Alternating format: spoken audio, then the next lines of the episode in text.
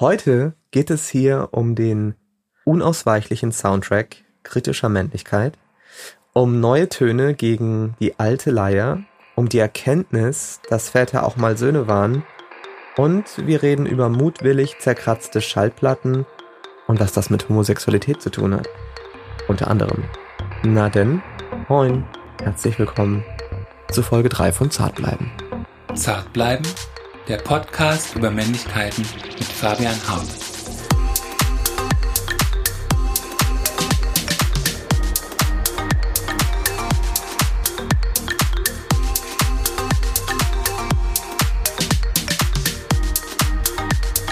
Ich habe euch über Instagram Stories gefragt, ob euch noch Songs einfallen, in denen sich Musiker der deutschen Popgeschichte mit Männlichkeit auseinandersetzen. Und natürlich war Grönemeyer auf Platz 1. Außerdem wurden ganz oft die Ärzte genannt mit Männer sind Schweine, Falco, Männer des Westens, Rammstein, Mann gegen Mann, aber auch KIZ, Kids. Ich hoffe, ich spreche das jetzt irgendwie nur richtig aus. Ich stehe auf Frauen, ich schwöre, so heißt der Song. Reinhard Fendrichs Macho, Ades mit Sido, Männer weinen nicht. Ted Harold, Ich bin ein Mann. Und ein ganzes Album von Roger Cicero, Männersachen. Danke für all die Nachrichten. Da waren auch noch ein paar andere Songs dabei, aber auffällig immer dieselben drei, vier. Udo Jürgens mit Der Mann ist das Problem, textlich einwandfrei, by the way, wurde nur einmal genannt. Danke, Gwen. Mir ist aufgefallen, dass unabhängig von Genre und Zeit und auch ob ich persönlichen Interpreten mag oder einen Song oder nicht, Männer, die auf Deutsch über Männlichkeit singen oder Sprech singen, bringen die ungesunden, repressiven, toxischen Eigenschaften traditioneller Männlichkeit durchaus auf den Punkt, aber sie bringen nicht zum Ausdruck, was sie sich stattdessen wünschen. Also, es ist dann Männer weinen nicht, statt Wein ist okay oder lass mich weinen oder wie auch immer. Frauen formulieren Feminismus in ihren Liedern nicht durch das Wiedergeben des aktuellen Zustandes, sondern durch ganz klare Forderungen, wie es werden soll. Also ein Aufruf zur Veränderung. Nina Hagen zum Beispiel in Unbeschreiblich weiblich oder Ina Deta Neue Männer braucht das Land oder Lady Bitch Ray. Das heißt nicht, dass es diese Lieder von Männern überhaupt nicht gibt, aber dieses Festhalten an Eigenschaften, die dir nicht gut tun oder eben nun mal so sind, wie sie sind, gilt für die meisten Songs der deutschen Popmusik, wenn es um Männlichkeit geht. Oder ja, Steff, das ist meine Producerin und Redakteurin. Hallo. Hello. Hallo. Fällt dir noch ein Song ein, in dem sich ein Typ über Männlichkeit auslässt oder Männlichkeit kritisch reflektiert? Ich habe äh, ehrlich gesagt durch die Liste, die du präsentiert hast, so einen kleinen Flashback in meine Kindheit, so zwischen 10 und 13. Da lief dann halt Chichi Anderson und Roland Kaiser. Was gibt's da für Lieder? Joanna, geboren, um Liebe zu geben. Ja, also du Frau bist schuld, wenn ich, der Hecht, hier um die Ecke kommt. Aber ich kann ja nicht Nein sagen. Es ist, es ist dein Fehler. Ja. Okay, ihr könnt mir natürlich aber auch zu jeder Zeit an zartbleiben.fabianhart.com oder via Instagram Direktnachricht Links zu Musik schicken, wenn es euch jetzt packt und ihr denkt, ey, der hat das vergessen oder das oder ist ihm nicht klar das. Ich kann hier einfach auch mal eine Spotify-Playlist anlegen für Musik, die sich mit kritischer Männlichkeit auseinandersetzt. Ja, eine ganz gute Versöhnung zu den Liedern, die man damals vielleicht unterbewusst und einfach nur so serviert bekommen hat. Als ersten Song würde ich natürlich trotzdem Männer von Herbert Grönemeyer adden, weil Männer weinen heimlich, das ist ja 1984 schon ein wichtiges Zugeständnis und deshalb schon ein Soundtrack kritischer Männlichkeit. Und glaubt's mir oder nicht, Herbert Grönemeyer, der ist hier gleich im Studio. Vorher geht's aber in die Werbung. Auch in Folge 3 ist Dr. Hauschka mit dabei und dieses Mal kommen wir in der Werbung von Popkultur zu Kosmetikkultur. Ich erzähle euch heute die Geschichte von Elisabeth Siegmund, der Mitbegründerin von Dr. Hauschka oder in Startup-Sprech die Co-Founderin.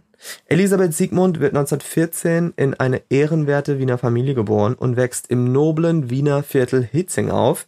Ihre Mutter ist eine Dame böhmischen Uradels, ihr Vater promovierter Politologe. Elisabeth wird vor allem von ihm philosophisch-anthropologisch erzogen, also Werte für ein wohlwollendes menschliches Zusammenleben. Die Personalität steht im Fokus ihrer Erziehung, auch ihre Selbstbestimmtheit und Entscheidungsfreiheit. Das ist zu dieser Zeit fast schon ein Affront gegen den herrschenden katholischen Zeitgeist. Im Garten ihrer Großmutter fühlt sie sich zu Hause und obwohl sie nach dem Abi erstmal Medizin studiert, bleibt sie lieber bei der theoretischen Gartenarbeit, liest Literatur über Heilpflanzen, lernt die wissenschaftlichen Namen und Gattungen, beginnt sogar mit dem Apotheker der Familie eigene Texturen aus Heilpflanzen herzustellen. Zum Leidwesen ihrer Mutter ist das genau ihr Ding und sie entscheidet sich, Kosmetikerin zu werden eine passende Ausbildung gibt es damals noch nicht, aber sie besucht deshalb einfach weiterhin ihre Medizinvorlesungen und lernt alles über Hautkrankheiten und tüftelt weiter an Rezepturen. Sie stellt ihr eigenes Gesichtswasser her auf Basis eines, ja, kräftigen Gänseblümchentees und entdeckt den Buntklee für sich. Über beide Pflanzen habe ich schon gesprochen, als ich das Gesichtstonikum vorstellte. Das ist nämlich ihre Rezeptur, die finale Version ihres ersten Gesichtswassers. Anfang der 1930er liest sie einen Vortrag von Rudolf Steiner und ist völlig hin und weg von seiner anthroposophischen spirituellen Welt. Steiner sagt damals, schön sei dasjenige, was sein Inneres in seiner äußeren Gestaltung zur Offenbarung bringt. Das ist genau ihr Ansatz. Kosmetik und Ästhetik motiviert durch medizinisches Interesse. Das wäre heute Sigmunds Elevator Pitch vermutlich. Wie sie dann zu Dr. Hauschka findet, ob sie vielleicht sogar selbst Dr. Hauschka ist, das hören wir ein wenig später. Jetzt geht's erstmal zurück ins Heute, zurück zu Zartbleiben. Ihr könnt euch vorstellen, dass ich mich jetzt unglaublich freue und kaum glauben kann, dass Herbert Grönemeyer heute hier ist. Er hat den kritischen Blick auf Männlichkeit zu Pop gemacht. Ob er sich dessen eigentlich bewusst ist? Ist er manchmal vielleicht sogar genervt davon, dass sein Song als Männerhymne schlechthin missverstanden wird? Kann er sie eigentlich selbst noch hören? Und warum klingen seine Lyrics von 1984 noch immer so sehr nach heute? Darüber spreche ich jetzt mit ihm. Ich weiß, dass Sie nicht viele Interviews geben und deshalb freue ich mich natürlich sehr, dass Sie heute hier sind. Einen Podcast über Männlichkeiten. Ich konnte das einfach nicht ohne Sie machen. Das ist nun mal so. Seit 36 Jahren, also genauso lange wie ich lebe, läuft Ihr Song Männer, wann immer deutschsprachige Medien Männlichkeit diskutieren. Sie haben den kritischen Blick auf Männlichkeit zur Popkultur gemacht, aber sind Sie manchmal genervt davon, in welchen Kontexten er benutzt wird? Ja, ich glaube, das hatte, das war damals, das war damals die Sicht, das ist eine 80er Sicht auf die, auf Männlichkeit, denke ich. Und es war der Versuch, das mal irgendwie aufzulockern, dass das, das so ein bisschen so an, dass das ein bisschen an Leichtigkeit gewinnt, weil ich denke, man kann Themen nur betrachten, wenn man das, wenn man sich nicht so verbeißt und nicht so versteift, sondern irgendwie immer auch wieder eine Distanz kriegt. Also eher so ein bisschen britisch, immer wieder raustreten, eher mal wieder einen Witz machen. Und ich habe mich selber gewundert, was was für eine Ernsthaftigkeit bekam das Lied. Aber ich denke, die, die, über die Jahrzehnte hat sich natürlich so ein, so ein männliches Verhalten oder Männlichkeitsbild oder immer wieder, das, das verschiebt sich halt immer wieder neu und kriegt immer wieder, wie die, im Grunde wie eine politische Kultur, äh, äh, verschiebt sich das ständig. Aber damals hat mich das schon gewundert, warum ich da ständig mit diesem Lied. Ich habe das eher albern gemeint, natürlich auch zum Teil. Also ich denke, ich gelte jetzt nicht gemeinen als der größte, Fro also Heiterkeitsbolzen, wobei ich glaube, dass ich an sich fröhlicher bin, als man denkt. Aber ich habe versucht eben äh, gerade in den 80ern, wo diese ganze grünen Bewegung, die ganze, äh, also es brach, brach, denke ich, auch so ein Männerbild auf, äh, was auch, was auch die Sicht auf Frauen anging. Aber dennoch habe ich versucht, einfach zu sagen, pass mal auf, lass uns da mal einfach ein bisschen zurücktreten und selber auch von der Seite betrachten und vielleicht uns auch nicht ganz so ernst nehmen. Sie wurden ja damals auch als Softie oder so bezeichnet. Wie kamen Sie damit zurecht, dass Sie plötzlich auch für so ein neues Männerbild standen? Ja, Softie weiß ich nicht genau. Ich lag eher an meiner Frisur vielleicht, weil ich so, so ein gescheitelte äh, Haare hatte und so, so, so rote, äh, längliche Haare, oder lange Haare. Aber äh, Ich habe mir da ehrlich gesagt gar nicht so viel Gedanken gemacht. Ich, ich, ich, äh, ich finde halt, man, man muss sich immer wieder selber in Frage stellen, man muss sich selber reflektieren. Und das war mein Versuch damals, als ich meine, wie alt war ich? 27, als ich das geschrieben habe. Äh, und, und ich dachte, das wäre für die Zeit genau richtig, dass man eben, äh, ja, dass Männer sich mal äh, von außen betrachten. In den Lyrics steckt ja auch eine Tragik. Also, wenn man sagt, Männer die weinen nur leise oder weinen nur heimlich. Eigentlich sollte jeder seinen Gefühlen freien Lauf lassen, wenn man denkt, dass das gerade sein muss oder nicht. Ich gehöre natürlich noch zu einer Generation, die, sagen wir mal, erzogen worden ist. Äh, wenn ich so überlege, ich war 27, es war 4 und 83. Ich komme, bin natürlich erzogen worden von, von einer Kriegsgeneration. Also meine Eltern, speziell mein Vater, ist, ist natürlich noch ein, äh, kam aus dem Krieg. Äh, hat selber, sagen wir mal in Anführungsstrichen, gar keine Pubertät erlebt, sondern war da schon äh, Soldat.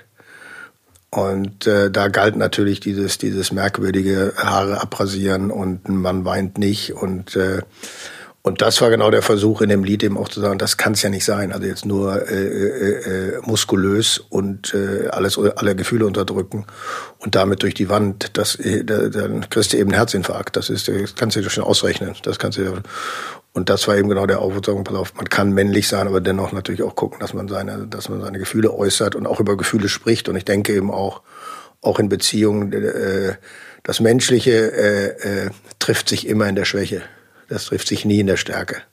Ich glaube, wir Menschen verbinden uns untereinander immer in der Schwäche. Das, das macht, das interessiert uns, das macht uns, das, das führt uns zueinander. Da, da deckt man sich, da, da, da kommt man zusammen, nie in der Stärke.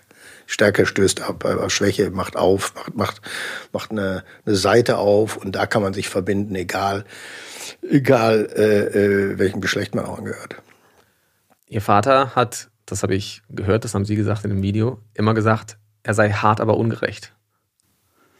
Meine Eltern waren relativ streng, ja. Ich komme aus einem Haushalt, also ich bin gerade dabei, weil ich gerade, weil ich gerade den, weil ich gerade zu Hause äh, den, das, das Haus äh, mit meinem Bruder auflöse. Äh, die, meine Mutter kam eben aus, hier aus, meine Großmutter war die Tochter eines Rittmeisters, der war im preußischen Hof und er zog die Kadetten da mit der Peitsche, mit dem Stock. Und mein Vater war im Hauptmann im Krieg. Und die beiden haben sich, die waren eben beide sehr, äh, ja, mit einer relativ heftigen Strenge waren sie sehr liebevoll. Das war eine sehr komische Mischung, ehrlich gesagt. Das war eine komplexe Mischung. Und äh, dieses, dieses Hartsein und diszipliniert sein und äh, denke, das hat eine ziemlich lange eine Männergeneration auch geprägt gerade diese Kriegsväter, die, die nie, die nie natürlich nie über, über ihre Schwächen gesprochen haben, die haben auch über den Krieg nicht gesprochen, die haben nie darüber gesprochen, was wie haben die eigentlich gelitten da oder was war für Traumata oder äh, sondern die die die haben für sich selber den Krieg einfach beiseite geschoben und gesagt, da kommen wir schon durch. Das das schaffen wir schon bis Ende des Lebens, dass wir darüber nicht groß reden müssen. Und das hat zu ihrer Härte geführt und ich denke auch hat auch zu einer Härte in, in, speziell den Söhnen gegenüber geführt.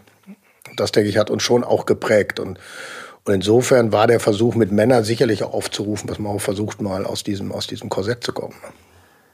Und haben Sie mit Ihrem Vater mal darüber gesprochen? Also gab es die später dann mal, gab es diese Gespräche? Leider nicht. Also es gab leider die Gespräche nicht. Also mein Vater war ein sehr reflektierter Mann, also war hat auch, auch sehr selbstkritisch und hat auch sich selber in Frage gestellt, auch seine Erziehungsmethoden zum, zum Glück auch im, im Laufe seines Lebens und hat auch Bilanz gezogen und hat, hat sich dann auch dafür zum Teil auch entschuldigt über seine für seine Strenge aber hat nie, wir hatten nie die Chance zu sprechen äh, äh im Nachhinein, äh, was, was seine Emotionalität angeht. Er war ein, war ein lebenslustiger Mensch, er war leidenschaftlich, er hat, äh, äh, war unheimlich lebensfreudig auch, aber er hat nie im Grunde genommen, er konnte auch weinen, aber vor Glück. Ich habe ihn zweimal vor Glück weinen erlebt, das war sehr schön, weil er sich wirklich tierisch freuen konnte. Wo war das? Am Tisch. Er, er aß wahnsinnig gerne, war ziemlich, äh, ziemlich stämmig, relativ, äh, äh, ja, würde man sagen heute, äh, fest oder äh, dick. Fand sich aber selber bildschön, also hat immer gesagt, es ist ja nicht ungerecht, dass einer allein so schön sein kann wie er und aß wahnsinnig gern, rauchte gerne, trank gerne und freute sich, wenn er, wenn er in Gesellschaft war und mit Freunden zusammensaß und, und äh, genoss das Leben, vielleicht auch aufgrund seiner Vergangenheit. Und konnte auch wirklich äh, äh, vor, vor Glück weinen. Das war, also wenn, wenn es so schön war, war ein kantiger Typ, also jetzt nicht so ein, äh, Aber da konnte er seine Gefühle rauslassen. Aber was die, was die, was die Gespräche über, über unsere Vergangenheit angeht, also ich bin, komme ja, bin ja drei, drei Söhne, ich komme aus dem Haus, drei, drei, drei Brüder. Äh, da ist im Grunde genommen nie, da ist nicht drüber gesprochen worden. Das ist, äh, mein mittlerer Bruder ist dann ausgebrochen, ist nach Indien gegangen, der hat versucht, sich dadurch zu lösen.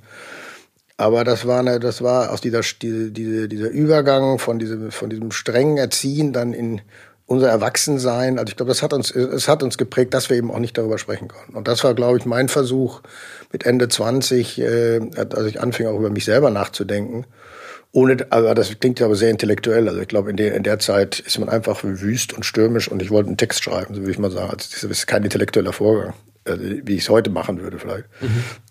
Aber dennoch war es, glaube ich, der Aufruf äh, kommt aus dieser aus dieser äh, Härte raus. Ne? Also äh, dieses dieses heimlich tun und nur nur nur Kopf und durch, das kann es ja nicht sein. Was haben was haben Sie von Ihrem Vater und was ist völlig untypisch wie sie sind im Vergleich zu wie ihr Vater war? Ich glaube, zum Glück hat er mir, glaube ich, so dieses, weil ich sage, ich würde jetzt auch nicht gerade sagen, dass ich nun äh, mit, mit dem Glück gepudert bin in meinem Leben, aber äh, also ich habe auch schon einige Einschläge erlebt. Aber er hat mir, glaube ich, seine Lebens, dieses, dieses Lebensbejahende mitgegeben. Das, glaube ich, habe ich von ihm. Ich glaube, dass ich eine relativ lebensbejahende Art habe, was nicht heißt, dass ich auch melancholisch sein kann und sehr, sehr nachdenklich, aber dennoch, äh, dass das Leben eine, ein wunderbares Geschenk ist wie, und ein großartiger Film und, glaube ich, auch den Respekt vor anderen Menschen. Den hatte er auch. Er war sehr, sehr, äh, er hatte keinerlei äh, Dünkel oder so. Er war ein sehr, sehr offener Mensch zu jedem. Also er war völlig, fand Menschen einfach klasse. Fand Menschen, fand die Spezie Mensch, fand er einfach hinreißend und, und lebensantreibend. Meine Mutter kommt aus einem äh, äh, baltischen Adel. Die war ein Tick zugeknöpfter und ein bisschen ja, nicht hanseatisch, aber die konnte schon ein bisschen reservierter. Ja. Mein Vater war, ging auf Menschen zu und war völlig äh, und fand, freute sich riesig darüber, wenn er Menschen traf. Äh, ich glaube nicht, dass ich diese Strenge habe, äh, die, die er auch hatte und auch diese Bedingungslosigkeit so in seiner, also speziell in seinen jüngeren Jahren. Äh, nun war ich aber auch der Jüngste. Ich konnte mir immer genau angucken, was mit meinen Brüdern passiert und habe mir dann clever den also den Ausweg gesucht. Äh, aber ich denke, diese, dieses, diese Lebenslust und dieses, dieses, den Tag zu, zu, in den Tag zu beißen und das, sich zu holen, sagen wir mal, aus dem Leben, was, also nicht zu holen im Gegensatz, also von anderen Menschen, sondern äh, aus dem Leben das zu schöpfen, was da ist, das, das glaube ich, äh, hat er äh, äh, weitergegeben oder denke ich, das habe ich von ihm schon bekommen. Und er hat eben sehr früh seinen Vater verloren, da war er fünf und der, mein Großvater war Bergwerksdirektor und da stand er daneben mit seiner Mutter. Und mein Großvater musste in die Grube, weil da ein Gaseinbruch war und, dann ging er runter, war sofort tot und er stand, mein Vater stand oben an, dem, an, dem, an der Öffnung. Also er hat sehr früh in seinem Leben begreifen müssen, wie, wie, wie, wie, wie nüchtern das ist.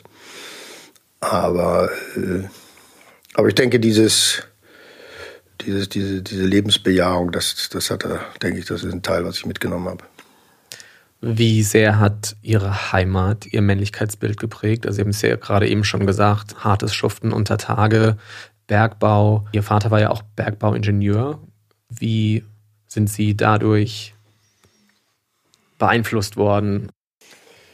Also ich denke, im Ruhrgebiet äh, das Leben im Ruhrgebiet ist im Grunde wie, wie, wie Montage in der Wüste, würde ich sagen. Also man muss sich das so vorstellen, die Menschen, also der, der, damals eben in der Zeit, wo ich groß geworden bin, arbeitet der Großteil der Menschen in, in, in, in Bergwerken.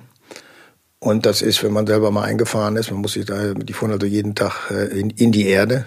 Ich war einmal auf der zehnten Sohle, das sind 1000 Meter unter der Erde, habe mir das angeguckt.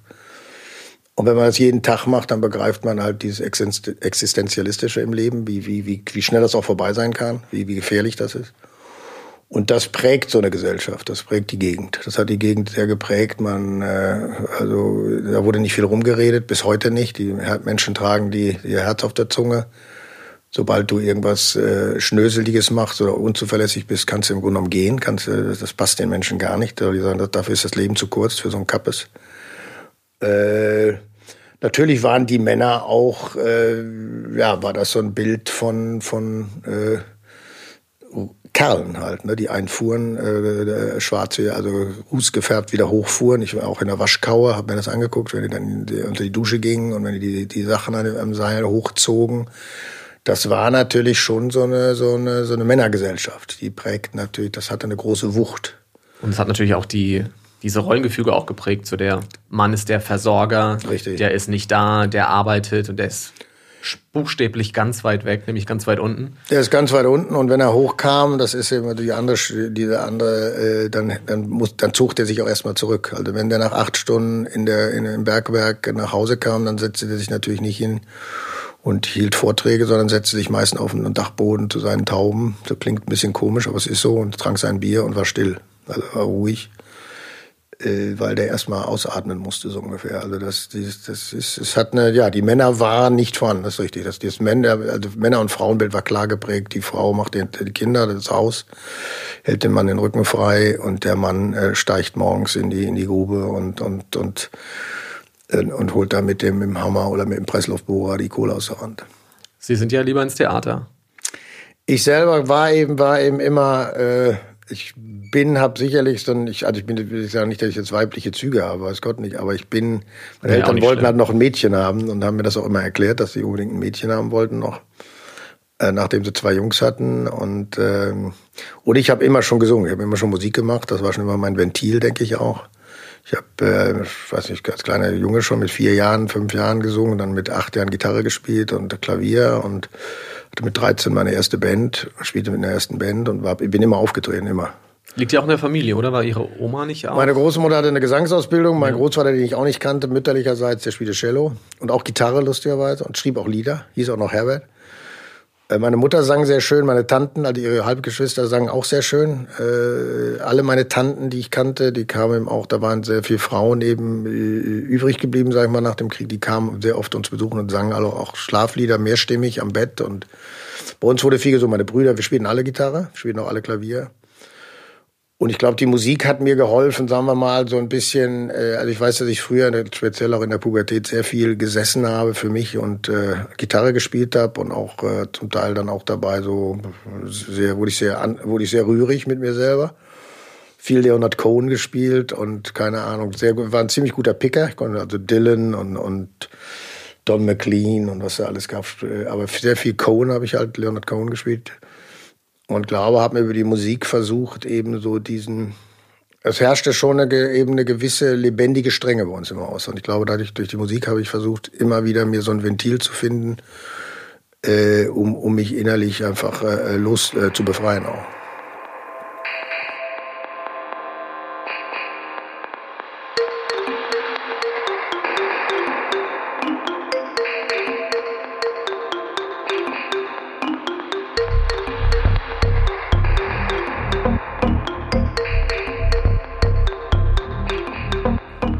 Und dann kam 84, ja mit Männer ja auch der Durchbruch. Das war ja schon ihre, ihr musikalischer Durchbruch. Ja. Ist es dann aber nicht komisch, dass, keine Ahnung, 2020 auf einem Junggesellenabschied noch dieser Song gespielt wird?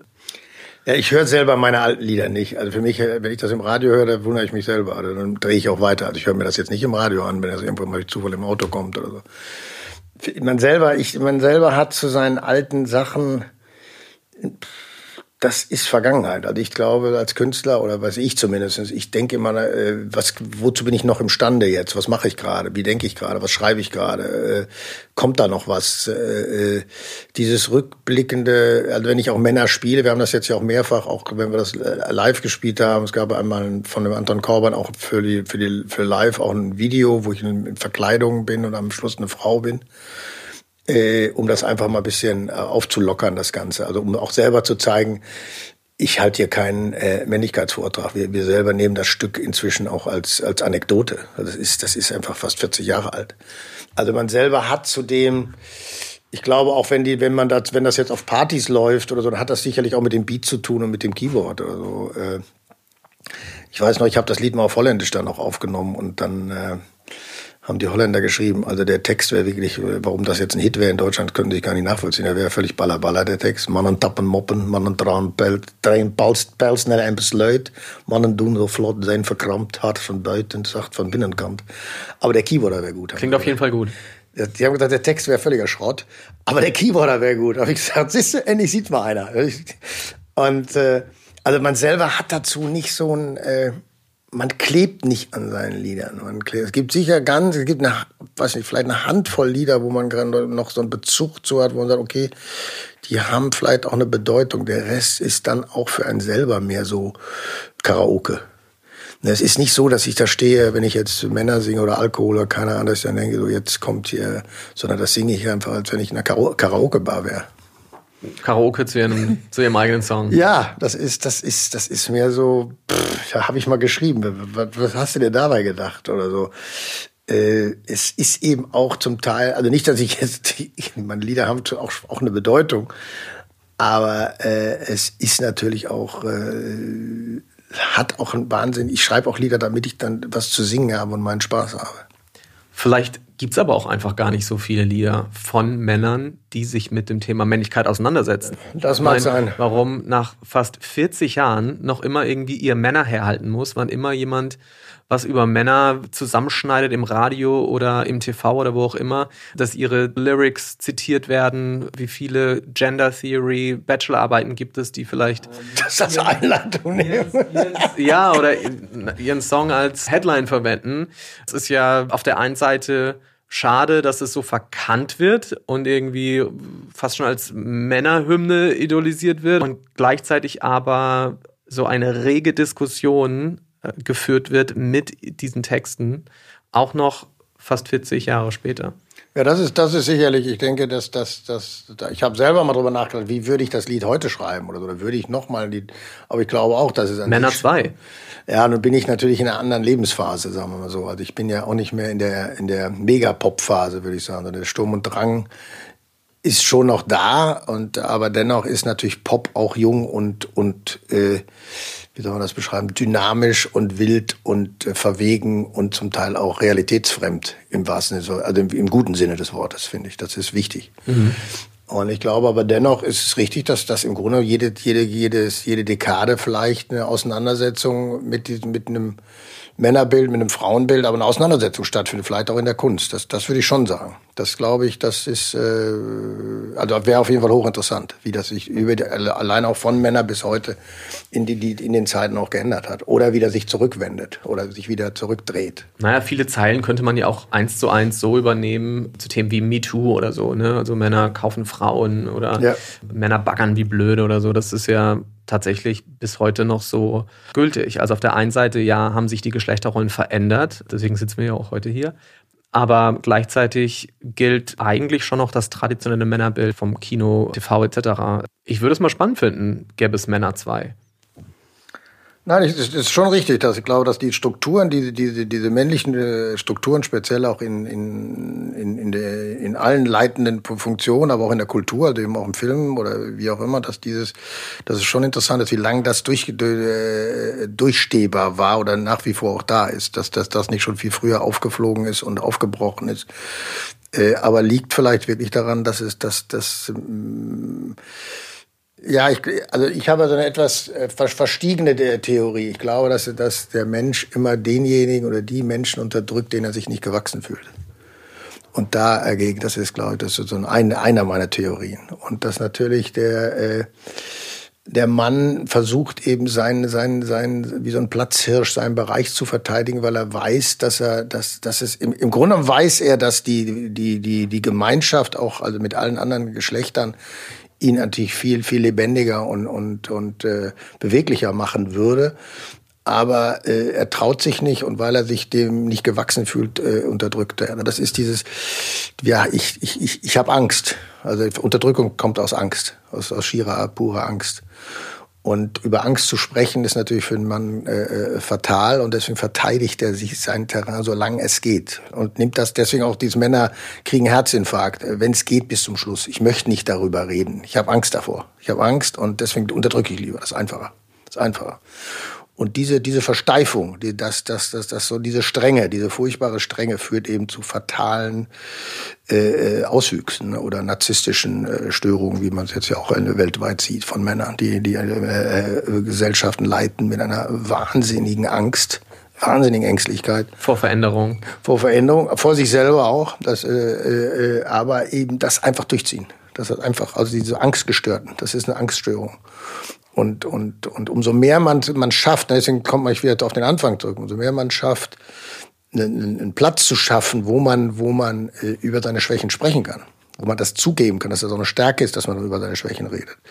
Umso mehr wird sich eine, wird eine Gesellschaft aufbrechen, aber das ist ein unglaublich schwieriger Prozess.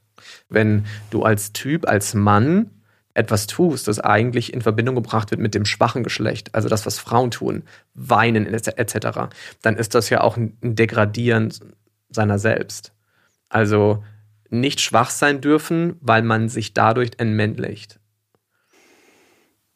Ja, aber ich glaube, es ist viel mehr. Es ist, es, man bewundert das, dass Frauen das können. Das ist, glaube ich, viel mehr. Das ist nicht, dass man das, dass man das diskreditiert. Innerlich bewundert man das, dass die das können dass die sich, dass sie den Mut haben dazu, dass sie den Mut haben, äh, über ihre Gefühle das, das zu öffnen. Das, das, das bewundert man. Aber weil man es nicht kann, weil man es nicht hinkriegt, äh, dreht man den Spieß um und sagt das äh, und, und äh, diskreditiert das als Schwäche. Das ist aber Unsinn. Man, man, man bewundert das.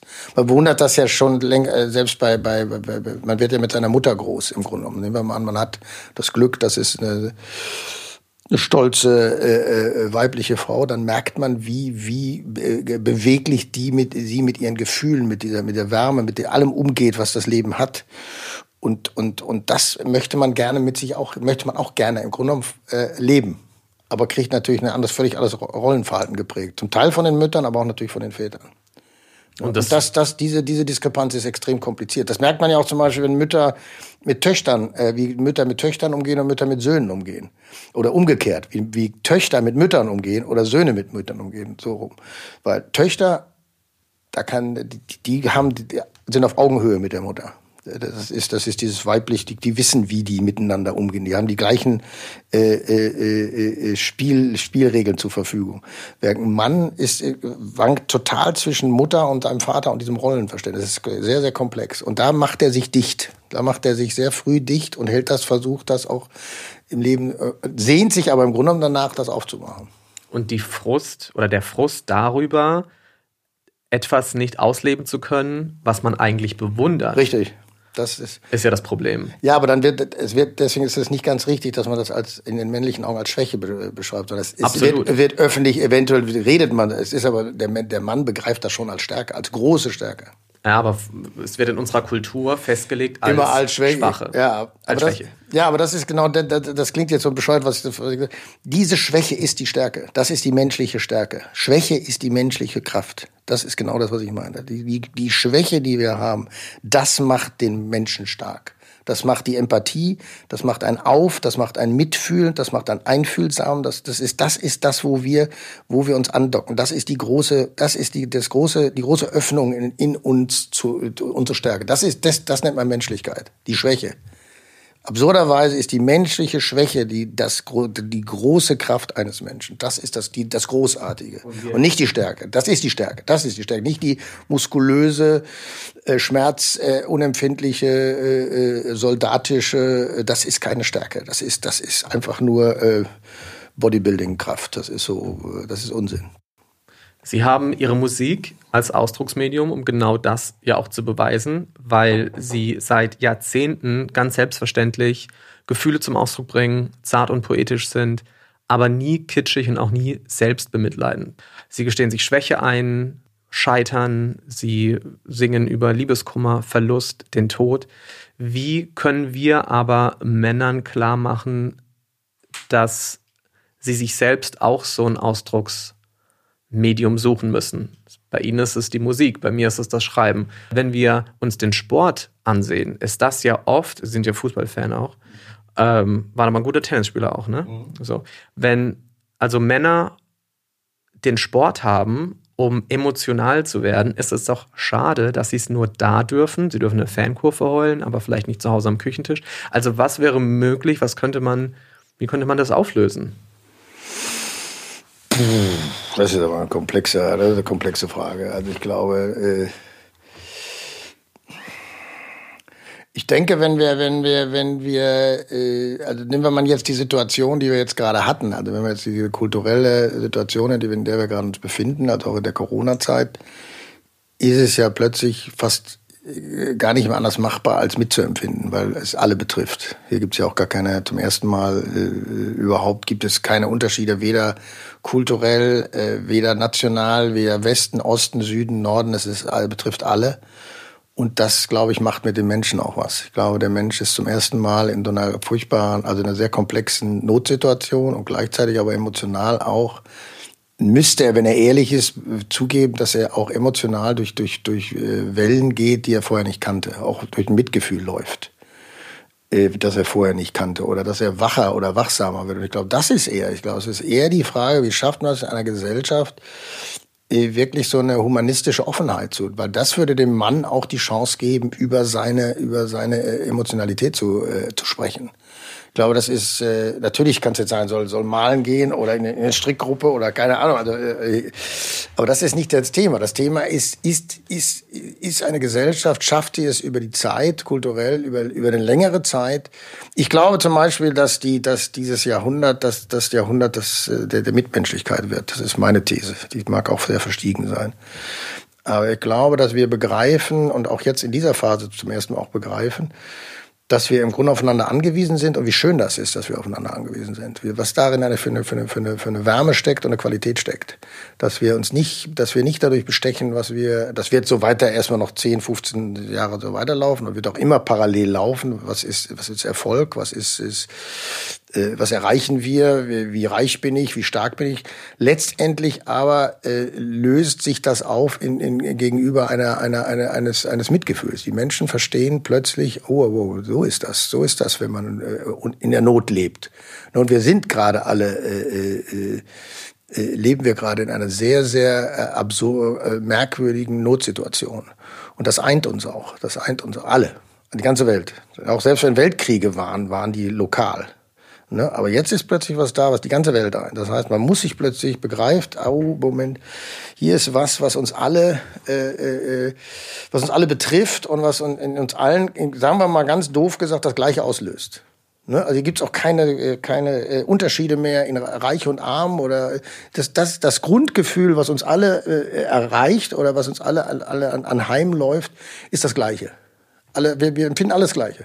Wir haben Angst, wir sind nervös. Äh, äh, es kommen Dinge ans Tageslicht, die, womit wir alle nicht gerechnet haben. Aber auch das, äh, und das ist das. Schafft man es daraus jetzt eine Möglichkeit zu finden, dass eine Gesellschaft sagt, wir wollen versuchen, mitdenkender, mitfühlender miteinander umzugehen. Das klingt jetzt so ein bisschen nach Kirche, meine ich nicht. Und darin steckt in meinen Augen eine ganz, ganz große Gelegenheit, eben auch für die, Männlich für die Männlichkeit. Ah, ich kann jetzt endlich auch mal darüber reden, dass ich Angst habe. Das ist eben auch, das ist jetzt auch nicht mehr äh, degutant, auch nicht vor anderen Männern. Ich kann auch sagen, ich weiß gerade auch nicht. Ich habe mich fühle mich weil das so ein kollektives genau, Gefühl ist. Genau. Weil weil alle darunter Richtig, leiden. Weil alle darunter leiden und das bricht kann, könnte genau die Gelegenheit sein, wo sich auch so ein, ein Rollen äh, so Rollenregeln brechen, wo man sagt, das ist, ich kann jetzt die Gelegenheit wahrnehmen oder vielleicht mal trainieren. Das ist ja auch ein Training. Das ist ja auch ein Training. Äh, äh, vielleicht etwas, etwas offener über mal. Und das, das hilft. Das hilft, weil es einfach, äh, wie Sie sagen, was, wenn man jetzt was hätte, wie Musik machen, Malerei, Gedichte schreiben, keine Ahnung, äh, was Künstlerisches machen, aber gleichzeitig ist es letztendlich nichts anderes als offener miteinander zu sprechen. Und das merkt man selbst hier auch, wenn ich mit Leuten aus, wenn man mit Leuten sich langsam wieder trifft oder so und gar nicht nur rumnölt und sagt, sondern einfach mal auch ganz anderes. Das Klima des Gesprächs ist anders. Es ist anders. Es ist, ist nicht mehr dieses, äh, wer bin ich, wer bist du, sondern wer sind wir. Also auch weg von der Rolle des einsamen Streiters. Genau. Ist ja auch eine. Das meine ich so mit Ellenbogen, Ego, Ego-Trip, so wie Ende der, des letzten Jahrhunderts, Anfang dieses Jahrhunderts. Ich glaube, dass das sich auflöst. Ich glaube, dass wir merken, dass diese, mit allem, ob das die, die Klimasituation ist, dass die Welt nur zu retten ist, wenn wir mehr aufeinander hören und mehr mit, äh, aufeinander fühlen auch. Oder füreinander fühlen. Wobei die Pandemie ja gerade auch offenlegt, dass Männer und Frauen sehr unterschiedlich mit dieser Krise umgehen. Also dass teilweise Männer sich noch nicht mal okay damit fühlen, eine Maske zu tragen, weil es sie entmännlicht. Gerade gestern war ein großer Artikel in der Washington Post. Die Überschrift lautete Making Men Feel Manly in Masks is a Public Health Challenge of Our Time. Also der unfehlbare, der unkaputtbare Mann, der sich an so einem Virus sowieso nicht ansteckt, ist ja ein Beispiel für, heute würde man sagen, giftige, toxische Männlichkeit, also dass man an nichts kaputt geht, wie Sie eben auch Ihren, Ihren Vater äh, beschrieben haben. Und dass die Care-Arbeit, die geleistet wird, von Frauen zum Großteil umgesetzt wird. Erstmal ist es ja so ein Enttarnen von der tatsächlichen Ungerechtigkeit, dass wir verstehen, okay, also so weit sind wir noch gar nicht.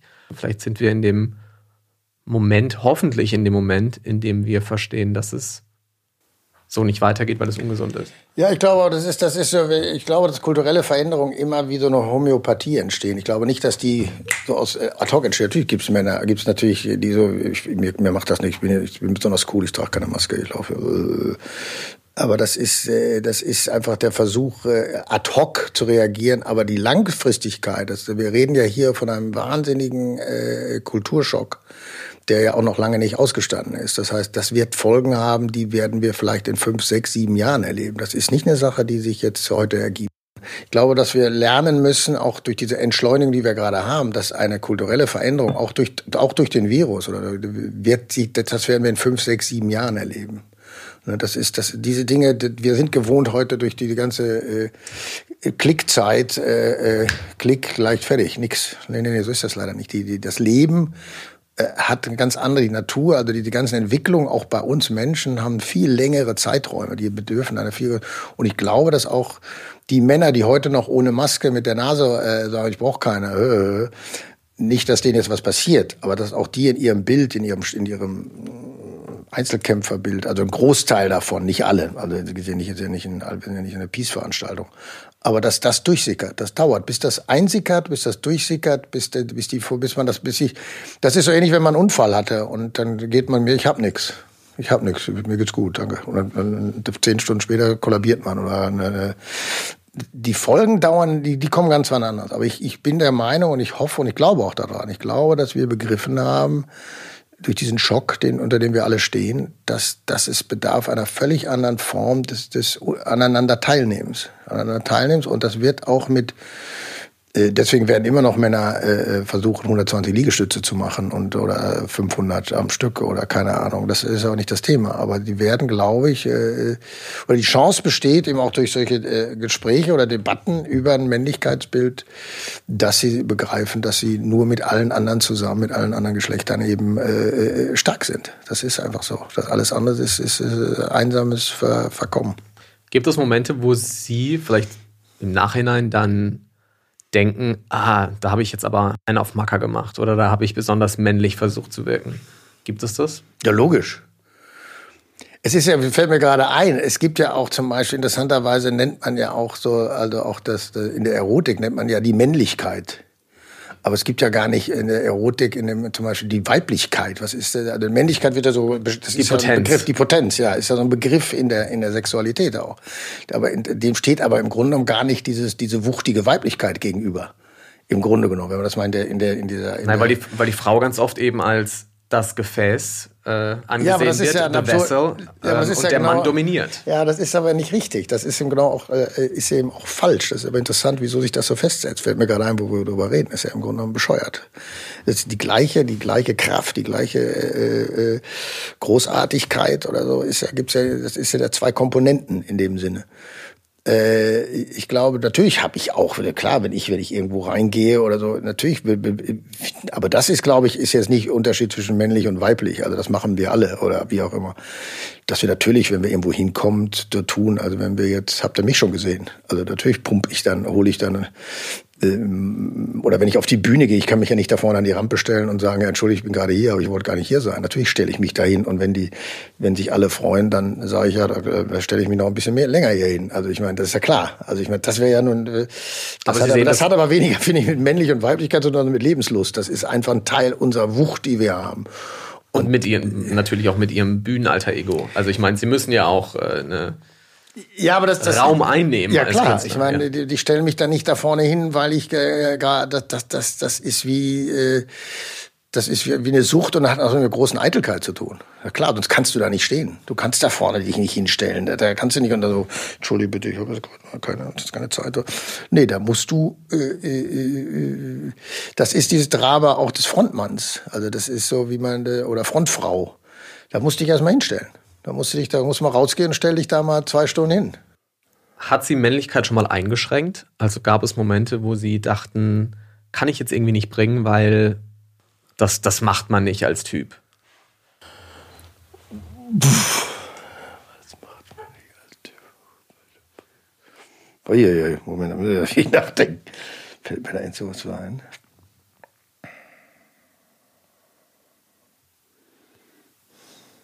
Nö. Nee, ich weiß jetzt nicht. Also also ich denke, ich würde ja umgekehrt sagen, dass ich sicherlich auch in Momenten äh, irgendwelche Macho-Züge angenommen habe schon mal in meinem Leben oder über Dinge weggebügelt bin oder so. Also das, das würde ich schon eher annehmen. Ich glaube, das andersrum, dass mich das behindert hätte, glaube ich nicht, weil ich, weil ich glaube ich eher so ein relativ, wenn ich durchatme und mich entspanne, ein relativ vielschichtiges Bild von Männlichkeit habe. Also ich finde das nicht, das ist, das ist jetzt nicht nur, sind nicht nur sechs Eigenschaften oder neun. Ich denke, das sind einfach 45 oder 62. Und dann trifft man, dann kommt man aber wieder, denke ich, eher an die Menschlichkeit, weniger an weiblich oder männlich. Das finde ich, ist, aber es gibt sicherlich Momente, in denen ich eher den, den, den Macker gespielt habe, das würde ich schon sagen. Wann ist ein Mann ein Mann? Würde ja 2020 auch einschließen, dass man andere berücksichtigt, Transmänner zum Beispiel, queere Menschen. Wie fühlen Sie sich in dem Kontext wohl, dass Ihre Musik teilweise als starke Botschaft angesehen werden, gerade von der queeren Community, weil es eben sich kritisch mit Männlichkeit auseinandersetzt, was Sie da sagen? Ich glaube, es ist, ich, ich, also meine Hoffnung wäre, wenn meine Lieder insgesamt das äh, mich, mich repräsentieren in dem, wie ich ticke. Ich glaube, es ist nicht, nicht nur die Lieder, die ich jetzt über Männlichkeit oder so schreibe. Ich glaube, ich hoffe, dass meine, meine Lieder als Gesamtheit das äh, wiedergeben, und das ist für einen selber ja manchmal auch erschreckend, aber gleichzeitig auch die, man weiß eben, ich denke einfach, dass ich, dass ich, ich meine, ich habe mal vor Ewigkeit, das hat meine Mutter immer von der Platte runtergekratzt von meiner zweiten, das hieß, etwas Warmes braucht der Mensch. Da hat mir mein Onkel erzählt, die hat ihm die Platte geschickt nach Kanada und das hätte sie mit einem, das, das Lied wäre ausgekratzt. Das hätte sie mit so einer Nadel, hätte sie das auf Vinyl, hätte das, das war die erste Nummer auf der B-Seite. Warum hat sie das gemacht? Ja, weil das eben um, um Homosexualität ging. Das war, was war das, Mitte der das war in den 70ern, Ende der 70er. Äh, und, und, warum, also ich meine, ich, klar. Meine Mutter war, war, war äh, ein bisschen äh, homophob. Ja, das, die kann man gar nicht, das war nicht homophob, das war so, ja, sicherlich auch in einer gewissen Form, aber gleichzeitig auch so verstiegen konservativ, würde ich sagen. Also so indifferent konservativ. Also sie hatte Angst, dass dieses Lied sie vielleicht als schwul da stehen lässt? Oder das, das ich habe das überhaupt nicht mitgekriegt. Das hat er mir erzählt vor, weiß nicht vor wie vielen Jahren, dass ich in Amerika getourt bin. Wann sind wir in Amerika gespielt? Das war vor sieben Jahren, sechs, sieben Jahren. Da kam mein Onkel aus Kanada und der sagte, er erzählte mir das. Ich wusste das gar nicht bis dahin. Meine Mutter war, was solche Dinge angeht, sehr, sehr verspannt und sehr verkrampft und sehr äh, homophob. Er hatte so ein merkwürdiges Beschützer verkrampftes. Nein, Hom Homophobie ist ja Angst. Also sie hatte anscheinend Angst. Vor irgendwas sagen, ja, ja, dass das um irgendwie auf mich, um mich, ja, ja, ja, Das kann gut sein, dass sie da um mich gedacht hat. Oh Gott, hoffentlich denken die jetzt nicht, der, mein, mein, mein Sohn ist schwul oder. Aber das war, das kann ich jetzt nur theoretisieren. Das war jetzt nie eine Debatte. Aber ich weiß zum Beispiel auch, ich habe sehr früh in meinem Leben Ringe und Ketten getragen. Da hat sie mir mal einen Brief geschrieben, das wäre weiblich. Das wäre wär, mir, hat mir aufs Kopfkissen gelegt. Ich habe dann, ich habe sehr früh schon, also mit 14 schon Ringe getragen und eine Kette. Machen Sie heute noch? Das darf ich immer noch, ja, ja. Nicht, äh, ja, war ich heute noch. Und das äh, äh fand sie, also das Irre war, dass ich mich mit meiner Mutter nie unterhalten habe in meinem Leben, mehr oder weniger. Aber die schrieb mir da, da hat sie mir dann einen Brief geschrieben, aufs Kopfkissen gelegt. Dann kam, lag da so ein äh, Brief, wo ich dachte, was ist das für ein Schwachsinn? Okay, also mit, mit, mit dem Vater haben Sie sich über Männlichkeit nicht unterhalten, aber mit der Mutter eigentlich auch nicht darüber? Nee. Aber Sie hatten die Musik dann? die Musik und ja, und, und meine Welt halt. Und wenn er natürlich, ich war natürlich sehr früh am Theater. Ich war natürlich mit 17 in Bochum am Theater. Das war natürlich in den, in den war das, 74, 1974, also voll in der, in der Hippie, der Sturm und Drang, 68er, äh, Peter Zadek, äh, Und da war es, da, da, das hat mich, denke ich, am meisten geprägt. Ich denke, diese, diese, diese, das Theater mit seiner ganzen Vielschichtigkeit und Vielfarbigkeit und, und, und, und, und Wildheit. Und da waren Sie zehn Jahre, glaube ich, ne? Da war ich über zehn Jahre, bis von, ja, über zehn, zehn, elf Jahre an verschiedenen Theatern. Und das, glaube ich, hat mich am meisten geprägt. Und das war für meine Eltern, speziell für meine Mutter auch, hat die gedacht, dass, der geht da unter. Also die waren natürlich völlig am Ende. Und, äh, was aus mir mal wird. Ich war jetzt, weiß Gott, nicht doof und habe auch angefangen, Jura zu studieren, aber meine Eltern haben gesagt, also heute noch kolportieren noch äh, alte Freunde meiner Eltern, also aus dem wird nichts. Also der, wird, der geht da unter im Theater, also der kommt da unter die Räder oder nimmt nur. Aber ich habe das nie so gesehen, weil ich habe, äh, das ist das, was ich vorhin beschrieb von meinem Vater, ich habe ich hab die Tage so genommen, wie schön die sind. Ich habe mich nie, habe mir nie Gedanken gemacht, was aus mir wird. Das mache ich auch heute noch nicht. Und das hat mich geprägt auch in meiner kompletten Sehensweise, glaube ich. Und das ist, glaube ich, das ist, schlägt sich auch in meinen Liedern nieder, die dann auch, glaube ich, zum Teil auch, wenn man die alle zusammenschüttet, auch ein gewisses Durcheinander äh, äh, repräsentieren. Und das wollte ich auch immer. Also ich glaube, das ist, ist, ich glaube, es ist einfach äh, vielschichtiger, worüber ich schreibe, als jetzt nur und, und wer das so gesehen wird und auch so aufgenommen wird, auch in, in den ganzen Szenen, dann ist, freut mich das natürlich. Finde ich natürlich klasse.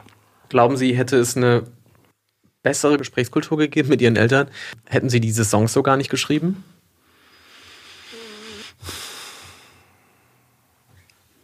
Boah, das äh, hätte ich vielleicht anders geschrieben. Äh, ich glaube schon, dass in, dass, dass, dass in meinen Liedern natürlich, das, das ist schon richtig. Also wenn ich anders gesprochen hätte, wenn wir anders, dann hätte ich sicherlich andere Texte geschrieben. Ja. Ich glaube schon, dass das eine Auseinandersetzung mit, mit meiner, mit meiner Erziehung und auch mit meinem Großwerden und mit meinem Aufbruch oder, oder auch der Versuch des Ausreißens, denke ich, zu tun hat. Das meinte ich mit Sturm und Drang. Äh, äh, das, das steckt sicherlich auch in den Liedern und auch natürlich eine gewisse ein Versuch der Provokation auch, auch gegenüber meinen Eltern, denke ich. Wo man, wobei mein Vater eben, was das anging, äh, äh, lebendiger und offener war. Meine Mutter war da schon. Also das ist sicherlich auch ein Ausbruch äh, aus dem Zuhause, klar. Das so sind die Texte natürlich auch gestaltet. Ich habe einen sehr persönlichen Moment mit Ihnen. Mhm. Meine zweite Mutter, die war eigentlich meine Tante, äh, die hat nach dem Tod meiner ersten Mutter quasi die Mutterrolle übernommen im Verlauf die ist leider auch an Krebs erkrankt und ist jetzt schon seit zehn Jahren tot auch. Und wir haben, also obwohl ich jetzt in diesem Thema arbeite, typisch Männliches zu überwinden, das Gespräch zu suchen, meine Gefühle zu formulieren, Schwäche zu zeigen, habe ich in meiner Teenagerzeit und auch als junger Erwachsener das wirklich nicht gut gekonnt, was vielleicht auch damit zusammenhängt, dass ich traumatisiert war durch den Verlust meiner Mutter. Und als meine zweite Mom quasi schon krank war, konnte ich diesen Schmerz nicht formulieren. Und obwohl ich das immer gespürt habe, dass wir uns eigentlich noch eine Menge zu sagen haben, ging das nicht so gut. Und wir saßen einmal zusammen im Auto, das muss so 2005 gewesen sein, und da lief ihr Song Der Weg. Und da war eigentlich alles gesagt. Wir haben uns da angeguckt. Wir wussten beide, dass das Echt? nicht mehr lang. Mh. Und ich habe das in dem Moment begriffen, hm. dass ich diesem Moment nicht aus dem Weg gehen kann, dass diese Konfrontation mit der eigenen Vergänglichkeit, mit der Trauer, dass man die nicht belustigen kann, dass man das nicht humorisieren kann, dass man ab einem gewissen Punkt sich da einfach stellen muss. Mhm. Und das war in dem Moment. Haben wir wow. uns angeguckt. Sie hat geweint. Ich konnte das in dem Moment nicht. Aber das ist meine sehr persönliche Geschichte. Also ich bin tatsächlich auch durch eines ihrer Lieder gewachsen emotional. Möchte ich mich äh, tatsächlich auch für bedanken, weil das war ein sehr wichtiger Moment. Können Sie privat eigentlich auch halten, was Sie so als Musiker singen? Also ich glaube, man muss sich extrem hüten, äh, von der Kunst auf den Künstler zu schließen. Also natürlich ist die, ist die Gelegenheit, die man in der Kunst hat, sich natürlich von einer, äh, das ist so, als dreht man einen Kinofilm über sich selber. Natürlich ist man der äh, Super, Superman in seinen Liedern. Ich würde nie äh, äh, Kunst und Künstler muss man trennen. Also ich, das ist gefährlich, äh, wenn man glaubt, Oder ich weiß, ich habe mal irgendwann, war ich, habe ich eine Nacht durchgesoffen in Wien und hatte am nächsten Morgen ein Interview und gleichzeitig mit drei äh, Journalistinnen am Tisch. Die, die saßen im Nebenraum von meinem Hotel und ich war völlig besoffen. Und dann kam die, kam, setzte ich mich an den Tisch und kam, die erste Frage war, wie ich denn so wäre als Frauenversteher, wie man sich dabei fühlen würde. Das war die erste Frage. Und ich war so ein, weil die Frauen natürlich denken, wenn die die Lieder hören, also der muss richtig, der weiß genau Bescheid da wäre ich, also da wäre ich total vorsichtig. Ich bin, äh, ich, sitze natürlich da und und äh, und, und gebe mir Mühe über meinen Texten, aber natürlich stilisiert man sich in seinen Liedern. Was was ich halten kann im Privatleben. Also ich bin, ich habe viel Mist gebaut in meinem Leben. Äh, ich bin auch nicht äh, das ist, ich bin auch nicht redlich oder keine Ahnung oder wahnsinnig sensibel oder schwierig, sehr schwierig. Ich bin eine diffuse Persönlichkeit, die in seinen Liedern es schafft, glaube ich, vielleicht hier und da Dinge auf mal besser zu, äh, zu fassen zu kriegen oder schlechter zu fassen zu kriegen. Aber von, als Privatperson, äh, das, das hat miteinander nichts zu tun. Das ist, das ist ein Kunst, das ist ein Kunstwerk. Ne? Das ist genauso, wenn ich ein schönes Bild malen würde oder wäre in der Lage, sprachlich so behändet zu sein, dass ich einen wunderbaren Roman schreiben könnte.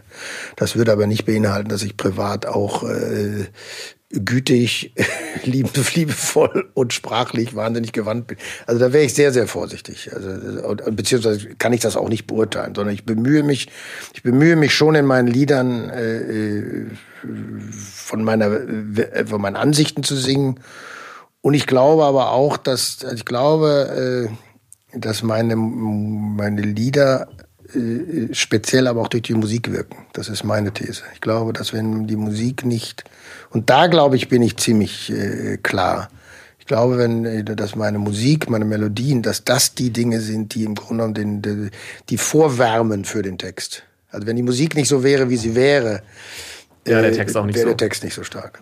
Also ich glaube, dass, dass die Musik, und das habe ich auch gemerkt, dass wir eben auch in Amerika gespielt haben, wir sind ja einmal quer durch Amerika gezogen, mit den, mit, haben auch von Leuten gespielt, die uns nie vorher gesehen haben. Und wenn wir da nicht Lieder zur Hand gehabt hätten, die auch anrühren, oder ich weiß nicht, ich habe äh, Flugzeuge im Bauch mal in, als Vorband in Quebec gesungen, da äh, kam auch, oh, how beautiful. Also ich glaube, diese, das ist schon die, die Substanz der Lieder, ist auch die Musik. Und, und da, glaube ich, bin ich äh, äh, relativ nackt. Das, das bin ich. Also meine Musik, das bin ich. Die Texte sind schon auch kunstfertig. Ne? Also da wäre ich jetzt äh, auch gezielt kunstfertig, damit die auch äh, berühren oder damit die auch was transportieren oder dass die auch eine Wucht haben, dass die auch nerven oder auch das schon. Und, und aber ich wäre sehr, sehr vorsichtig äh, von. Ich glaube, wenn man sich hinsetzen würde, wirklich akribisch akribisch hinsetzen würde und würde wirklich die Texte sich alle hinlegen und würde die ganz genau studieren, dann würde man eventuell drauf kommen, was ich für, auch für eine Natter bin. Also was ich auch für ein, für ein Idiot bin. Dann würde man das finden. Die, die würde man finden, detektivisch. Und privat bin ich mal netter, mal blöder, so würde ich sagen. Also ich kann auch ziemlich auf den Keks gehen. Also ich würde jetzt nicht unbedingt gerne mit mir zusammen sein. Wenn das angeht. Reden Sie denn mehr mit Ihren Kindern, als Ihre Eltern mit Ihnen gesprochen haben? Ja, das denke ich schon. Das ist aber nicht nur, weil ich jetzt so, sondern das hat auch natürlich mit unserer äh, Lebenssituation zu tun. Das ist natürlich mit meinen Kindern durch so eine, durch so eine, äh, was ich ja dann selber auch kenne, aber durch so eine äh, Katastrophe gegangen bin, die äh, letztendlich automatisch fordert, dass man versucht, über Dinge, soweit ich das, man das hinkriegt, äh, also auch gerade emotionale Dinge zu sprechen, mehr, also stärker zu sprechen. Wie weit das dann äh, ausreicht oder wie weit, aber ich denke sicherlich äh, anders, ja. Ja, nun bin ich andererseits natürlich zwei in einem, also Mutter und Vater in einem so ungefähr. Äh, aber äh, ich denke schon, dass, dass wir mehr sprechen, als, als meine Eltern, äh, als meine Eltern mit, mit uns gesprochen haben. Und Sie würden kein Lied von der Schallplatte kratzen? Ich würde mit Sicherheit kein Lied von der Schallplatte kratzen, nein. Ihre Tochter macht Mode. Ähm, können Sie das so ein bisschen vergleichen mit äh, sich selbst, als Sie damals gesagt haben, ich will jetzt ans Theater? Ja, ist auf jeden Fall eine Welt, in der es, äh, das ist schon eine eigene, eigene, eigene Welt und natürlich äh, genauso äh, hoffnungsvoll und hoffnungslos, wie auch wie man am Theater ist. Aber gleichzeitig ist es auch eine Welt, in der man äh, sich ausprobieren kann. Und insofern, insofern finde ich das gut. Also insofern ist das ein Weg. Die hat, die hat im Industriedesign studiert und, und äh, äh also die ist eben auch sehr äh, künstlerisch und das ist der, der, so ein Versuch von ihr, da äh, weiterzukommen. Ich denke, das alles ist alles ein Ausprobieren und äh, Erfolg haben, auch scheitern und, und gucken und sich selber äh, erleben und dann immer weiterzukommen, bis man so sich immer mehr äh, zu sich selber findet. Inwiefern sprechen Sie mit Ihrem Sohn anders als mit Ihrer Tochter? Gibt es da Unterschiede, wie Sie mit. Nee, ich glaube, es ist eher umgekehrt, umgekehrt glaube ich. Das, mein Sohn spricht äh, äh, auf seine Art mit mir, meine, meine Tochter spricht auf ihre Art mit mir. So. Aber sonst, ansonsten sprechen wir nicht, äh, äh, sprechen wir über die gleichen Themen, eben in verschiedenen Schattierungen. Aber nein, da gibt es keinen Unterschied. Fällt uns jetzt noch eine Zeile ein zu Männer 2? Männer tragen Masken zum Beispiel. Sowohl auf Corona bezogen als auf das Gesicht wahren. Ja, Männer müssen vom falschen Ross runter. Vielen Dank für Ihre Zeit. Gleichfalls. Meier. Es hat mich sehr gefreut, dass Sie hier waren, dass wir darüber gesprochen haben. Ich hoffe, es war für Sie auch okay. Ja, wunderbar. Dankeschön. Ganz ehrlich, jemanden wie Herbert Grönemeyer noch für ein Interview zu begeistern, nach jahrzehntelang anhaltender Karriere und Titel wie Deutschlands erfolgreichster Musiker, 17 Millionen verkaufte Tonträger, warum sollte der jetzt plötzlich hier so einen auf Podcast? Was kann ich den noch fragen, was er noch nicht beantwortet hat? Also zu Männer, aber nicht nur. Und dann, dann sitzt da jemand, der so zugänglich und interessiert und aufmerksam ist für die Zeiten, der wir leben. Und letztendlich war der Song Männer auch nur ein Aufhänger für ein Gespräch über Männlichkeit, das wir aber auch genauso mit unseren Vätern führen könnten. Herbert Grönemeyer hat gesagt, es bedarf einer neuen Form des Aneinander-Teilhabens, so ungefähr. Und jeder von uns kennt ja Männer, denen ein solches Interview auch gut tun würde. Wann schränkt dich deine Männlichkeit ein? Also auf was hättest du eigentlich mal total Bock? Aber irgendwie erlaubst du es dir selbst nicht, weil du Angst hast, dass du dabei ganz schön unmännlich aussehen könntest. Oder was hast du von deinem Vater? Äh, welche Frage hast du deinem Vater noch nie gestellt? Welche würdest du immer gerne stellen? Dafür muss man ja keinem Grönemeyer gegenüber sitzen. Das sind Fragen, die man Männern genau so stellen kann. Und glaubt mir, durch die Antworten, die da kommen, denkt ihr, dass da eine völlig neue Person sitzt. Probiert's einfach mal aus. Und wir sind zurück in der Werbung bei Dr. Hauschka und Elisabeth Siegmund. Und die Geschichte, die wird nochmal ein bisschen dramatisch. 1938 marschieren nämlich in Österreich die deutschen Truppen ein und Elisabeths Ehemann Karl, der überhaupt nie Bock hatte, Soldat zu werden, muss in den Krieg ziehen. Elisabeth arbeitet zu dieser Zeit als Rotkreuzschwester.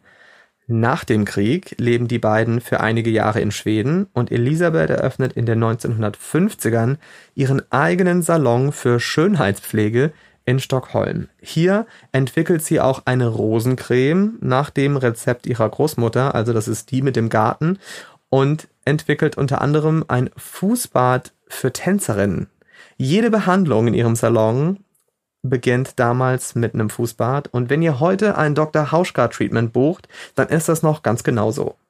Sie widmet sich Ganzmedizinerin auch der Lymphstimulation, da manchen Kundinnen die Berührung mit den Händen ganz einfach zu viel ist, verwendet Elisabeth auch Pinsel. Das ist genau so heute noch bei Dr. Hauschka Behandlungen. Sie ist zudem auch Fan von Gesichtsgymnastik. Ich mache die hier auch gerade parallel. Schade, dass ihr das jetzt nicht sehen könnt. In den 1960ern reist sie alleine für ein Jahr nach Indien, was für Frauen sehr ungewöhnlich ist für diese Zeit, und verbringt die Monate in Mumbai in der Unibibliothek und studiert ayurvedische Medizin. Nach ihrer Rückkehr lernt Elisabeth Siegmund Dr. Rudolf Hauschka kennen, aha, der das Unternehmen Wahler Arzneimittel um Gesundheitspflege ergänzen möchte. Sie hat schon zuvor immer wieder Wahler-Produkte für ihre eigene Kosmetik bestellt und wird Anfang der 1960er von Dr. Rudolf Hauschka nach Eckwelden eingeladen. Der Rest ist Geschichte. Im Juni 1967 kommt die Dr. Hauschka heilende Kosmetik nach Elisabeth Siegmund auf den Markt. Das ist mal ein Branding. Zum ersten Sortiment gehört unter anderem auch die Rosencreme, die bis heute als Rosentagescreme ein Dr. Hauschka Classic ist. Siegmund stirbt 2013 mit 99 Jahren. Bis zuletzt ist sie über Änderungen und Neuentwicklungen von Dr. Hauschka informiert, ob Pflege oder dekorative Kosmetik. Denn auch eine schmückende, eine dekorative Kosmetik kann im Grunde nicht bestehen, wenn sie nicht zugleich auch im Bereich des Hautorgans ordnende Aufgaben erfüllt. Das hat sie gesagt. Mehr zu Elisabeth Siegmund, die treibende Kraft hinter der Pflege und den Anwendungen von Dr. Hauschka, findet ihr unter drhauschka.de slash kosmos.